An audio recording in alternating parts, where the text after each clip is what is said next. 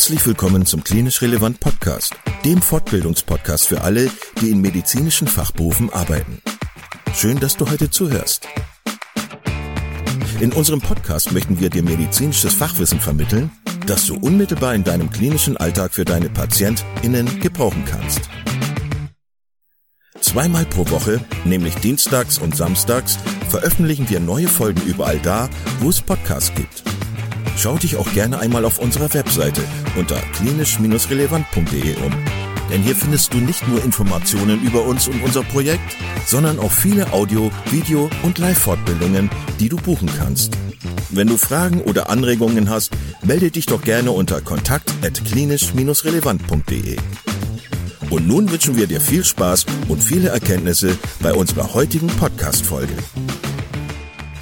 So, hallo und herzlich willkommen zu diesem Podcast von Klinisch Relevant. Mein Name ist André Eckerkunz und mit mir ist wie so oft der Werte Simon König, einen wunderschönen guten Tag, lieber André. Hallo. Aber wir sind heute nicht allein. Nein, wir haben heute auch einen ganz wundervollen Gast gewinnen können. Ähm, sie ist Autorin, auch Rausgeberin und äh, hat einen Vortrag, wird sie noch halten heute, richtig? Oder Zwei Vorträge. Genau. zwei Vorträge. Ähm, und zu welchem Thema ganz genau? Sie heißt Bianca, wird sie uns gleich erzählen. Ja, stell dich gerne mal vor, Bianca. Genau, ja. Ich bin Bianca Peters, bin äh, Ergotherapeutin, Heilpraktikerin und seit 2006 im medizinischen Bereich tätig. Ja, und bin heute froh hier zu sein bei euch beiden und bin sehr gespannt. Super, wir sind erst gespannt. Ähm, bei dir dreht sich alles und auch deine, dein Buch äh, dreht sich um das Kur-Konzept, K-U-R-Konzept geschrieben. Hast du Lust, uns ein bisschen über das Konzept ganz, ganz zusammengefasst und komprimiert zu berichten? Ganz, ganz zusammengefasst. Ja, gut, wir- wir haben schon ein bisschen 45 Zeit. Minuten. Ja, Ja, zumindest, dass, dass äh, unsere ZuhörerInnen schon mal verstehen, um was geht's eigentlich. Ja. Also das ist eine Abkürzung für kommunikations- und ressourcengestütztes Therapiekonzept. Und äh, das soll ganz einfach jetzt erklären, dass man systemisch, sagt man, lösungsorientiert arbeitet mit dem Patienten. Mhm. Das heißt, man arbeitet viel über offene Fragestellungen, über sehr viel lösungsorientierte Ansätze, dass man sich nicht zu sehr an das Problem verhaftet, sondern viel auf dieser Lösungsebene arbeitet, um dem Patienten einfach, ja, eine bessere Compliance zu ermöglichen, die Motivation zu steigern, die Mhm. intrinsische. Genau, das ist kurz gefasst das Konzept. Super, vielen Dank. Ähm, ich habe auch schon mal einen Blick ins Buch gewagt. Natürlich habe ich nicht geschafft, alles zu lesen äh, in der Vorbereitung. Sag mal. Ja, tut mir leid, tut mir leid. Ich, ich versuche währenddessen auch noch zu arbeiten und Familienvater zu sein. Aber oh, trotzdem, nicht entschuldigen, nicht entschuldigen. Denke lösungsorientiert. ich denke lösungsorientiert. Deswegen habe ich mir ganz wichtige Kernpunkte rausgeschrieben, die mir selbst als Ergotherapeuten einfach wichtig sind, wo ich gesagt habe, da möchte ich gerne nachfragen. Und du hast gerade schon gesagt, ähm, es geht ganz viel um die Ressourcenorientierung. Und ähm, was bedeutet das im, im Sinne des Kurkonzeptes, äh, die die Ressourcenorientierung, wie kann man diese umsetzen, so im, im, im praktischen Alltag? Mhm. Also man äh, geht natürlich erstmal davon aus, man hat den Patienten, sieht den das erste Mal und schaut sich erstmal seine Gesamtsituation an. Wie ist es bei ihm im Alltag? Wie stellt sich das dar? Und äh, bei manchen Patienten ist es so, dass sie vielleicht diese intrinsische Motivation nicht sehr stark haben, dass sie sagt, sagen, ihnen fehlen vielleicht noch irgendwelche Inputs oder Ideen, um bestimmte Sachen umzusetzen. Und äh, bei manchen, da ist die extrinsische, also die äußere Motivation schon enorm hoch, dass man also relativ wenig als Therapeut noch tun muss, um den Patienten dahin zu lenken, um sein Ziel zu erreichen. Und das Kurkonzept soll eben ähm, dahingehend unterstützen, wenn Patienten diese innere Motiva- Motivation vielleicht weniger ausgeprägt haben, zu sagen, okay, der Therapeut ist der Begleiter, gibt immer so Lösungsanstöße und diktiert nicht irgendwas vor und sagt so, ja, äh, ich, ich sag dir jetzt, was die Lösung ist oder mach mal dies, mach mal das und das Problem ist total schlimm, aber wir kriegen das schon hin, sondern schaut eben, was kann der Patient selber tun. Mhm.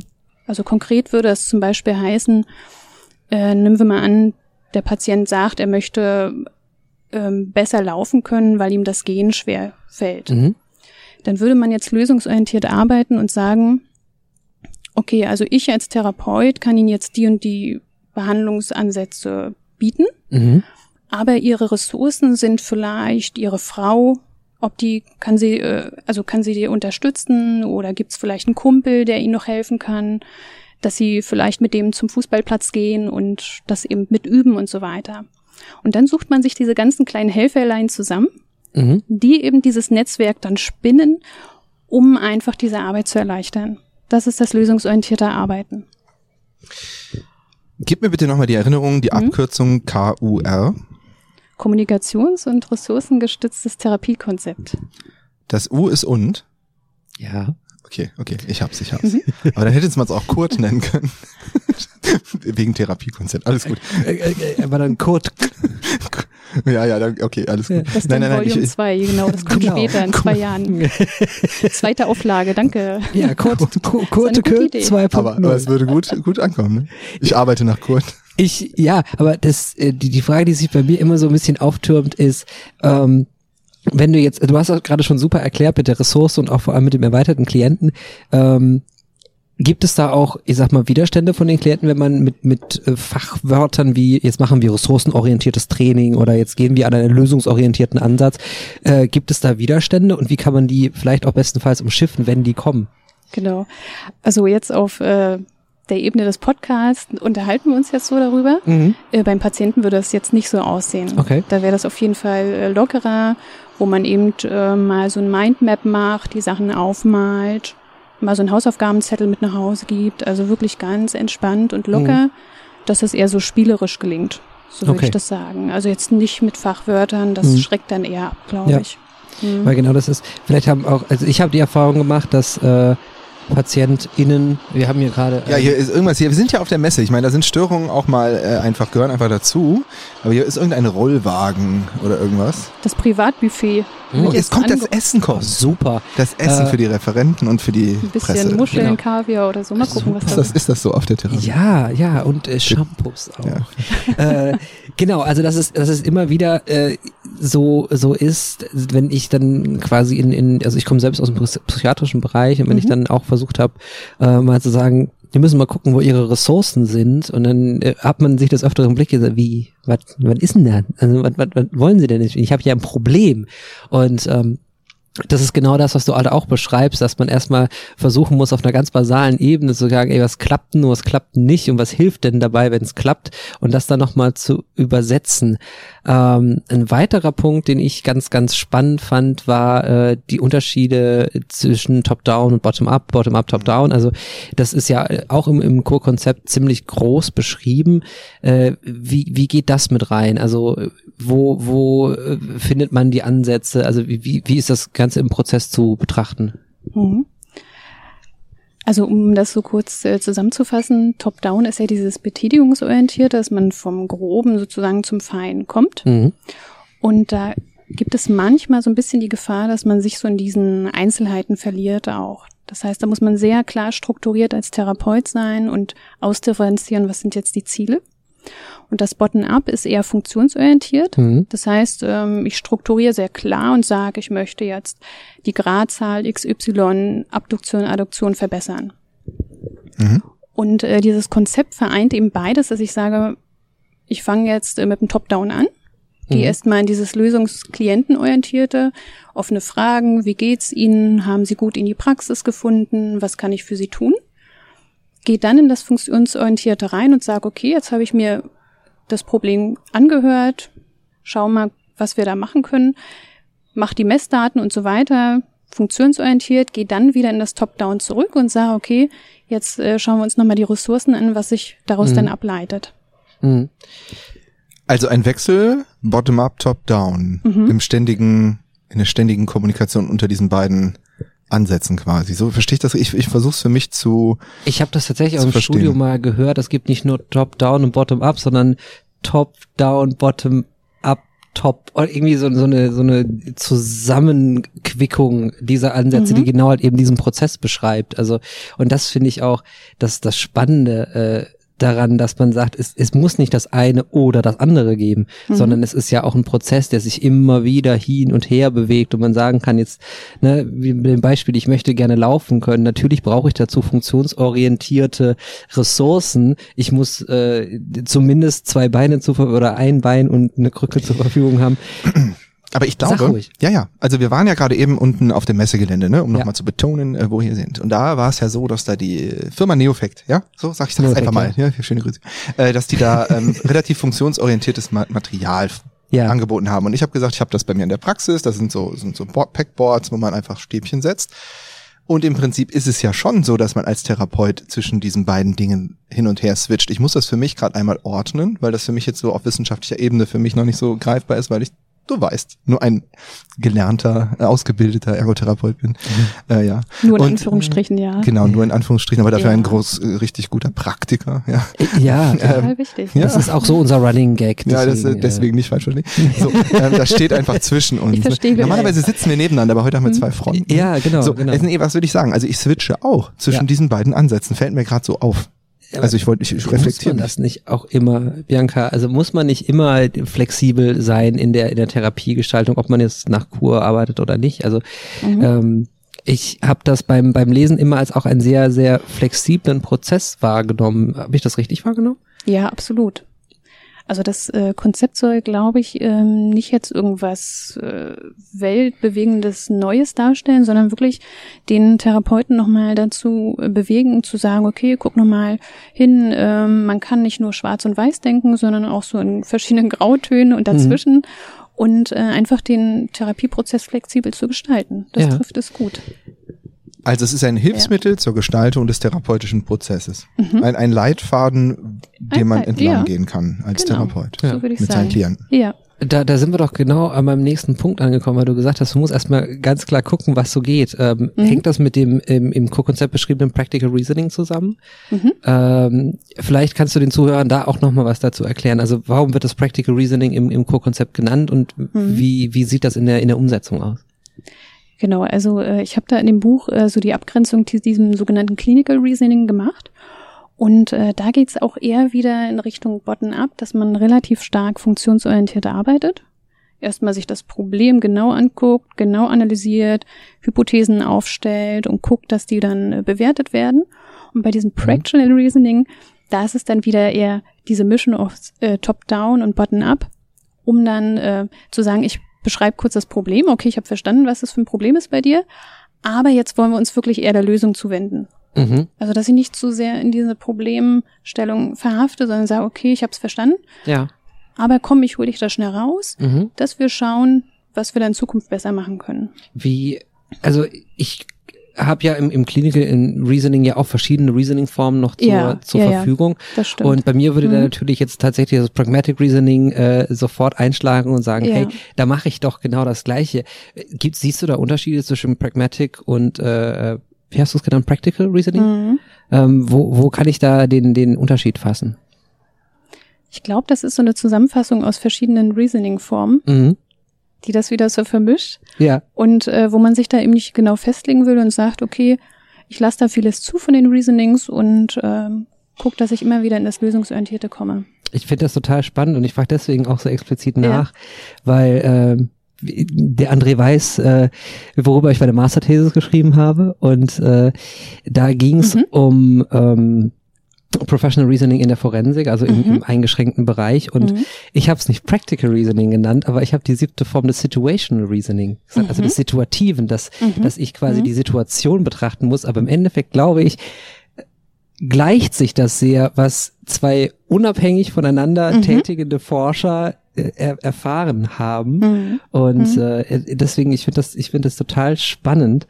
Äh, ich weiß nicht, ob das jetzt schon zu akademisch ist, André, oder ob du Nee. da bist. Ich bin noch da, aber ich sehe halt, äh, dass du ziemlich laut gesprochen hast. Das- ich habe mir nur gerade mich ein bisschen mit der Technik beschäftigt. naja, alles gut. Und habe gerade gedacht, was der Simon erzählt, habe ich schon sehr oft gehört. Ähm, Ja.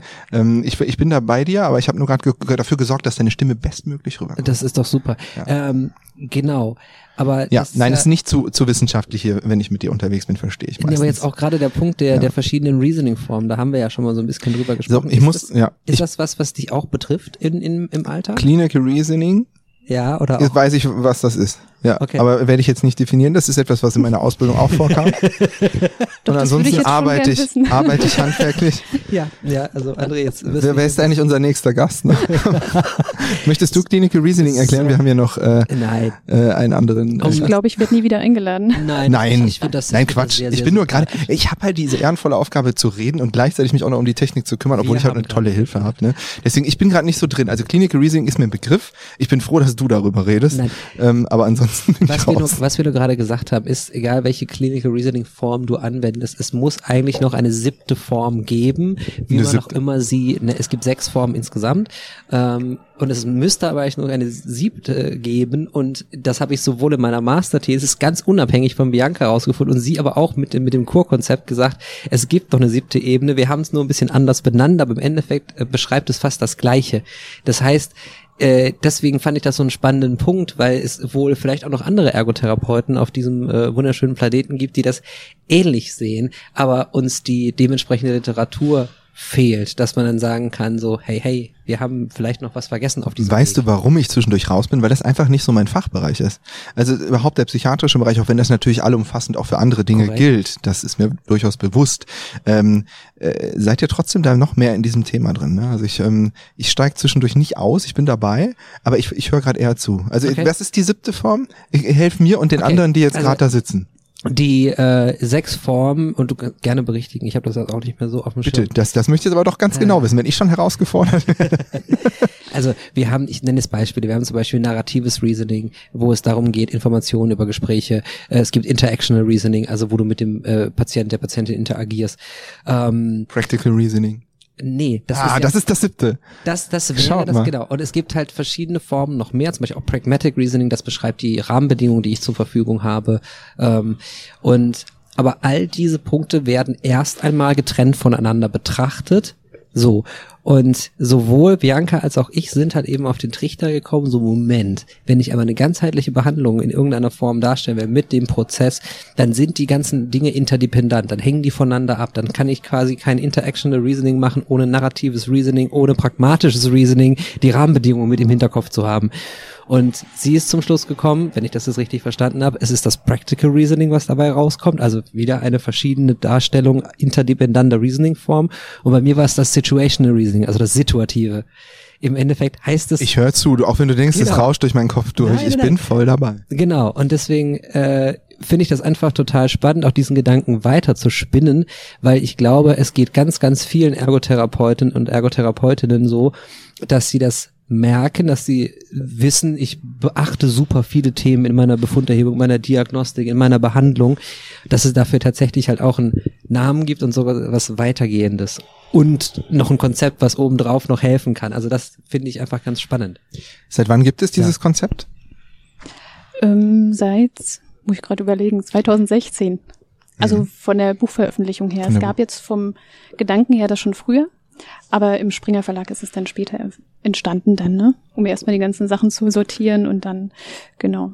Mhm. Genau, und äh, du gibst regelmäßig Seminare oder Vorträge, Workshops zu diesem Thema? Ja, ja.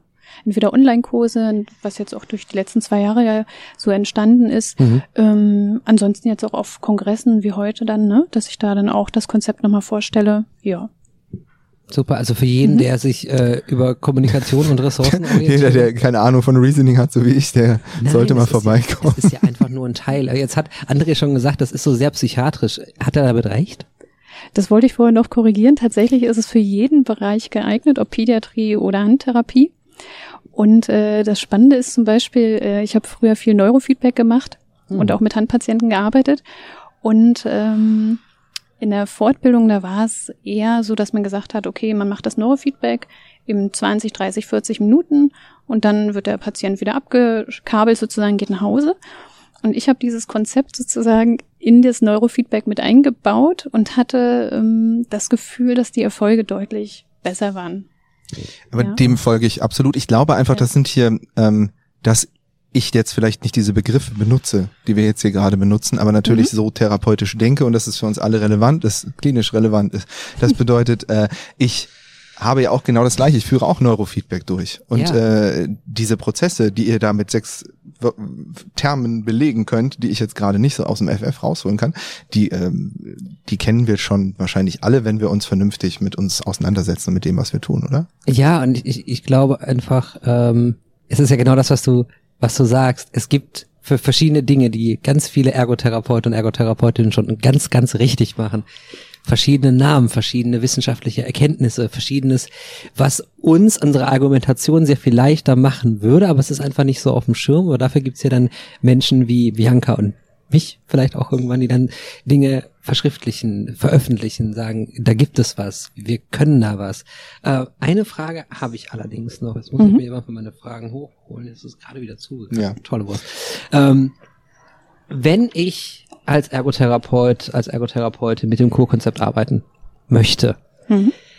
praktische Tipps, was, wie, wie gehe ich es am besten an? Wie Erstmal kaufe ich dein Buch. Ja, also erstmal ein Buch kaufen und dann zur Sicherheit nochmal ein, eins, um in den Schrank zu legen. Das ist wichtig, ja. Und eins für die Kollegen, genau. nein, für nein. jeden. Ja. Ähm, also die einfachste Übung, um überhaupt in dieses Thema einzusteigen, ist einmal täglich fünf bis zehn Fragen mit W in seinen Alltag einzubauen. Das heißt, Mhm. es wäre jetzt eine Hausaufgabe für euch, dass ihr sagt, pass auf, ob ich jetzt heute mit meinem Partner noch rede, telefoniere oder mit einem äh, Kumpel oder was auch immer, dass ihr euch darauf fokussiert, äh, Fragen mit W zu stellen. Und das hört sich total simpel an, ist aber häufig sehr schwierig, weil eben diese offenen Fragen lösungsorientiert, wenn sie lösungsorientiert gestellt werden, eben extrem effektiv sind. Ich brauche Beispiele. Genau, wollte ich gerade noch ein Beispiel nennen. Mhm. Äh, Was ist hier los? Alarm? Alarm. Warum ist hier ein Alarm? Entschuldigung. Wie, wie kommt das zustande? Weshalb ärgert mich das? Wo überhaupt? Entschuldigung. Entschuldigung. Ja. So, das nehmen wir mal gleich als Beispiel. Ja, Warum ist hier ein Alarm? Das heißt, äh, Alarm ist, könnte negativ besetzt sein, könnten wir zum Beispiel mit Schwer Mhm. Schmerz belegen, den Begriff. Und warum? Äh, das sind so äh, Verhörfragen. Ne? Das sollte man zum Beispiel nicht stellen. Das heißt, Oh, ähm, wenn ich jetzt zu dir sage, warum geht's dir heute nicht gut? Warum und nicht sollte ich vermeiden, sondern ich würde eher sagen, wie geht's dir heute? Das ist Mhm. lösungsorientiert. Ja? Wie geht's dir, wenn du diesen Alarm hörst, Simon? Mir geht's gut. Ja, ich lasse mich nicht stören von dem Alarm. Also meine Lösung, also quasi mein lösungsorientierter Ansatz wäre jetzt ein nettes Gespräch mit dir und Bianca zu führen. Mhm. Und ähm, der Alarm ist eine äh, ist ein Reiz, den ich nicht beeinflussen kann. Also werde ich keine Energie darauf verwenden, mich um diesen Alarm zu kümmern, weil ich kann ihn nicht beeinflussen, ich kann ihn nicht ändern. Ich kann nur hier gemütlich sitzen und weiter sprechen und hoffe, dass es unsere Zuhörerinnen und Zuhörer nicht stört. Genau, das wäre diese lösungsorientierte Ebene. Ja, und das ist tatsächlich, es hört sich total äh, simpel an, aber es ist ähm, für manche wirklich schwierig, dahinter zu kommen und das einfach mal umzusetzen. Aber das wäre so eine Aufgabe, W-Fragen zu stellen und ohne Warum, ohne Nicht. Äh, und dann ist es ganz interessant, wie der Gegenüber reagiert, weil häufig ganz andere Sachen plötzlich zum Vorschein kommen, als wenn ich die Fragen nicht stellen würde. Ich werde jetzt gleich nach Hause gehen und zu meiner Frau sagen, Tag ist halb rum, was unternehmen wir heute? Wäre das auch. Äh, Genau. aber wenn ich sagen würde, warum haben wir heute so wenig Zeit, das ist Das wäre wieder warum. Deswegen sage ich, wäre jetzt eher, Ja. eher nicht. Aber ich glaube, schlecht wäre auch, wo ist das Abendessen? Das ist schon lösungsorientiert. Das ist jeden Für eine Seite, ja. Ja, genau. Und auf Appellebene, aber da kommen wir ja schon wieder in ein ganz das anderes ist, äh, Feld. aber ich finde es interessant. Ähm, ich weiß gar nicht, wie wie viel Zeit wir noch haben, aber ich glaube, wir sollten langsam. Ja, wir sind, wir sind noch, wir sind noch drin, aber ich, der Ja. Alarm macht mich wirklich, also wenn du mich gefragt hättest, mich macht der nervös. Aber ich schaff's, ich schaff's. Ja, Stell dir vor, das ist so eine meditative äh, CD, die gerade läuft. Ich muss aber dazu sagen, wir haben ja eben schon einen Podcast aufgenommen mit einer Ja. anderen Referentin, Ja. ähm, Valerie Alter, und äh, bei ihr ging zwischendurch das Handy, also einmal so eine Erinnerung an, und das war so ein nettes Vogelgezwitscher. ja, das war total schön. Äh, jetzt haben wir, jetzt haben wir quasi in dem einen Podcast eine nette Entspannung und hier so ein bisschen Stress. Mal sehen, was das äh, mit unseren Hörern macht. Ja, wir, Ja. wir sehen einfach mal, aber ich denke, den kann man nachher noch irgendwie ein bisschen rausfaden. Aber Du das hältst- eigentlich auch zum Thema, oder? Ja, Ja, irgendwie ist das interessant, ja. Du hältst gleich deinen Workshop oder Vortrag oder wie? Ja, wird als Workshop äh, gekennzeichnet, genau, anderthalb Stunden ist es dann. Ja. Da mache ich auch nochmal so eine praktische Runde, dass ich jemanden vielleicht dann auch nach vorne hole und dann mal so ein Praxisbeispiel mache. Super. Ich bin heute schon auch oft genug nach vorne geholt worden. wir sind aber auch nicht die Zielgruppe, weil es ist der vertiefende Vortrag, wenn ich das richtig verstanden habe, und es sind Vorkenntnisse notwendig. Äh, nee, ist ein Ja, das, Grundlagenseminar. das hätte ich jetzt fast schon Ja? gesagt. Ja, das Mhm. steht irgendwo falsch. Das, stand steht falsch. Echt, ja? Genau. Im, im, Praxis, im, Ja. im äh, Programmheft der Therapie Düsseldorf, auf dem wir uns gerade befinden, daher auch der Alarm, äh, steht, dass es ein fortgeschrittenen Kurs Ja. ist. Das hatten wir schon kurz im, äh, Mhm. in, in der Vorkommunikation. Da habe ich schon so eine leichte Irritation gemerkt, hat es dann aber leider vergessen. Da steht tatsächlich, dass es ein Vertiefungskurs ist, äh, der Vorwissen erfordert. Ja, schade. Also ich hoffe, Ich dass dann dennoch genug Menschen kommen. Und da stand Grundlagenseminar. Also da haben sie zwei PDFs wahrscheinlich veröffentlicht. Ja. Mhm. Ja, es, ja, hoffentlich kommen Okay. trotzdem genug. die- Oder die, die, die zwei Podcaster sind äh, drüber gestolpert und haben was verwechselt. Vielleicht haben wir auch immer einfach alles falsch. Wir haben so viel Stress immer. Ja, ja. Oh, mal gucken. Ja. Gibt es denn von deiner Seite aus noch abschließende Worte, was zum Kurkonzept, wo du sagst, das muss auf jeden Fall, auch wenn man zum Beispiel nicht nach dem Konzept arbeitet, aber das sind so äh, Praxistipps, bis, wie, wie jetzt die W-Fragen für alle Ergotherapeuten und Ergotherapeutinnen, die sich mit lösungsorientierter Arbeit äh, beschäftigen wollen.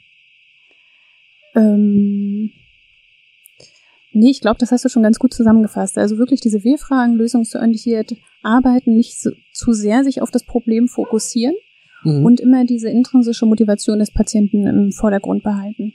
okay. Das ist wirklich das Wichtigste, dass ich nicht alles vorgebe, sondern der Patient auch viel mitarbeitet und da das Problem löst. Wenn man weitere Fragen Hilfe. hat, Oder Therapeutenhilfe. ja, Ja. wenn man weitere Fragen hat und sich mit dem Thema noch intensiver Mhm. befassen will und Kontakt zu dir aufnehmen möchte, wie kann man Ja. das tun? Das kann man tun zum Beispiel über die E-Mail-Adresse info at peters-heilpraxis.de. Mhm. Das wäre das, ja. Das Ansonsten- schnellste und einfachste. Das schnellste, einfachste. Genau. Ansonsten findet man das, glaube ich, auch äh, im Internet dann relativ schnell die Kontaktdaten. Super. Ja. Bewundernswert, wie ruhig ihr weiter kommunizieren könnt, obwohl ihr um uns herum die Hölle mit diesem Alarm ausbricht, weil er hört ja einfach nicht auf und ich Ja. muss mich nochmal bei meinen Hörern entschuldigen. Nein, das ist ja halt live auf der Messe. Wir haben nicht genug Zeit, das noch einmal aufzunehmen, denn jetzt gleich geht's ja auch für dich in den Vortrag Ja. oder ins Seminar. Mhm. Und ähm, ja, wir haben gehört, wo es, äh, wo man etwas äh, über dich finden kann, in Buchform sowie auch im Internet. Vielen, vielen Dank, dass du äh, dich zur Verfügung gestellt hast, dir uns kurz Rede und Antwort zu stehen. Ähm, und ich würde mich freuen, wenn ich mein Wissen irgendwann über Reasoning, äh, Clinical Reasoning, was auch immer, Machen wir die nächste alle Folge sieben drüber. Formen, die äh, nochmal vertiefen darf irgendwann. Es gibt Vielleicht machen wir dazu noch mal was. offizielle- Offizielle Form. Sechs. Ja. Ja, habe ich doch jetzt gelernt. Ja, genau. Ja, siehst du, ich weiß doch. Und äh, äh, Bianca und ich werden uns zusammenschließen, um die siebte nochmal ganz klar zu definieren. Das wäre doch mal- Zu definieren. Das wäre doch mal eine Idee. Ja, so. Ja, und ich freue mich tatsächlich über einen Podcast über dieses Thema. Also Ja. dann, ich will ja auch ein bisschen was dazu lernen. Ich weiß zwar ein bisschen, worum es geht, aber das könnte auch vielen anderen Hörern helfen, Ja. nicht? Ne? Nicht Aber nur ich stehe in äh, Kontakt. Genau, ich hätte nämlich noch eine Idee. Ja. Dann bräuchte ich noch deine Kontaktdaten. Ist ja bald Weihnachten und dann kriegst du ein schönes Reasoning-Buch. Wow. Was ist denn ein Reasoning? Ich muss es erstmal suchen. Vielleicht finde ich ein passendes. Ja. Aber das wäre doch, da Ich kannst du dich ganz intensiv damit. Dann fühle ich mich aber natürlich äh, in, im Sinne unserer Gleichberechtigung sehr benachteiligt. Den möchte ich auch ein Buch haben. Okay. Wie geht es dir damit, dass ich ein Reasoning-Buch bekomme? Äh, äh, neidisch. Ich weiß, Neid ist eine Todsünde, aber ich lass damit dich, komme ich äh, klar. ja, ich lass dich mal reingucken. Also vielen, vielen Dank für deine Offenheit und für Ja. deine ähm, nette Art, mit uns und unseren äh, Witzen und dem Alarm umzugehen. Also ein bisschen. Nee, Also mich stört das. Ist alles gut. Ja, echt, mich Ja. macht's echt fertig. Okay, Wunderbar. vielen, vielen Dank. Alles, Vielen alles Dank Gute Zuhören. und ähm, Vielen ich Dank freue auch euch mich, beiden. Und alles irgendwann Gute. wieder von dir zu hören. Dankeschön. Tschüss. Tschüss. Vielen Dank, dass du heute wieder zugehört hast und unser Gast gewesen bist. Wir hoffen sehr, dass dir dieser Beitrag gefallen hat und du etwas für deinen klinischen Alltag mitnehmen konntest. Wenn dem so sein sollte, dann freuen wir uns sehr über eine positive Bewertung bei Apple Podcasts. Falls du Lust hast mitzumachen und es einen Themenbereich gibt, in dem du dich besonders gut auskennst, dann melde dich doch gerne unter kontakt@klinisch-relevant.de. Gleiches gilt, wenn du Themenvorschläge oder konstruktive Kritik für uns hast. An dieser Stelle auch der Hinweis auf unseren Newsletter, den du unter www.klinisch-relevant.de abonnieren kannst und der dich immer auf dem Laufenden hält. Wenn du dich für unseren Newsletter einträgst, bekommst du einen 5-Euro-Gutschein, mit dem du in unserer Fortbildungsakademie einkaufen kannst. Wir wünschen dir jetzt bis zum nächsten Mal eine gute Zeit und freuen uns, wenn du bald wieder einschaltest. Pass auf dich auf, bleib gesund. Bis zum nächsten Mal. Ciao.